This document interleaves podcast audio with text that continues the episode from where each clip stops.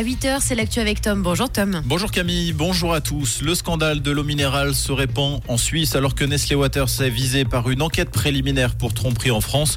Le groupe admet avoir eu recours à des mesures de protection non conformes à la législation en Suisse aussi.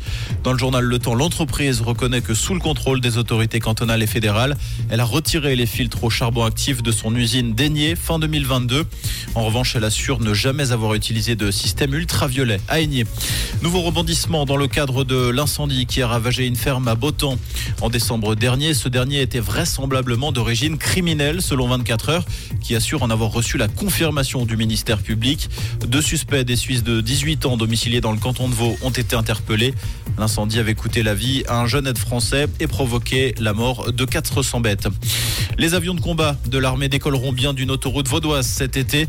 Le Conseil fédéral a validé hier la fermeture du tronçon autoroutier entre Payerne et Avanches pendant 36 heures du 4 au 6 juin dans le cadre d'un exercice.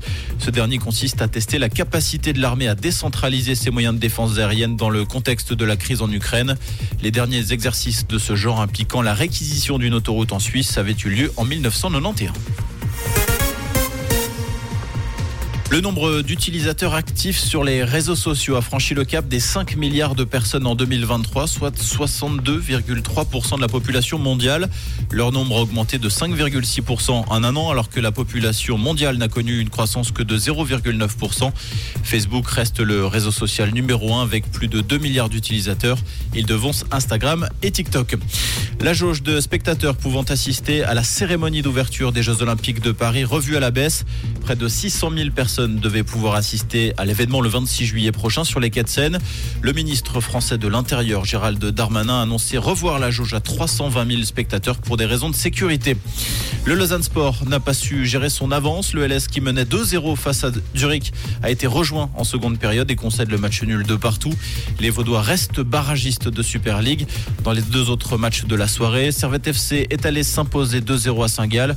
Lugano et Grâce au Père se sont quittés sur un score vierge 0-0. Comprendre ce qui se passe en Suisse romande et dans le monde, c'est aussi sur Rouge. Pour ce jeudi, on sort avec son parapluie et un bon manteau pour ne pas attraper froid. Ce matin, on attend quelques éclaircies avec des températures qui picotent un peu les doigts. À peine 1 degré à monter et 2 degrés à Étanière et à Goumoin-la-Ville. Pour cet après-midi, on aura le retour, oui, d'un petit peu de pluie et même de la neige vers 1500 mètres. Ça, c'est plutôt chouette. Vous pouvez compter 9 degrés à Genève ce jeudi. Une toute belle journée et bon café à l'écoute de Rouge.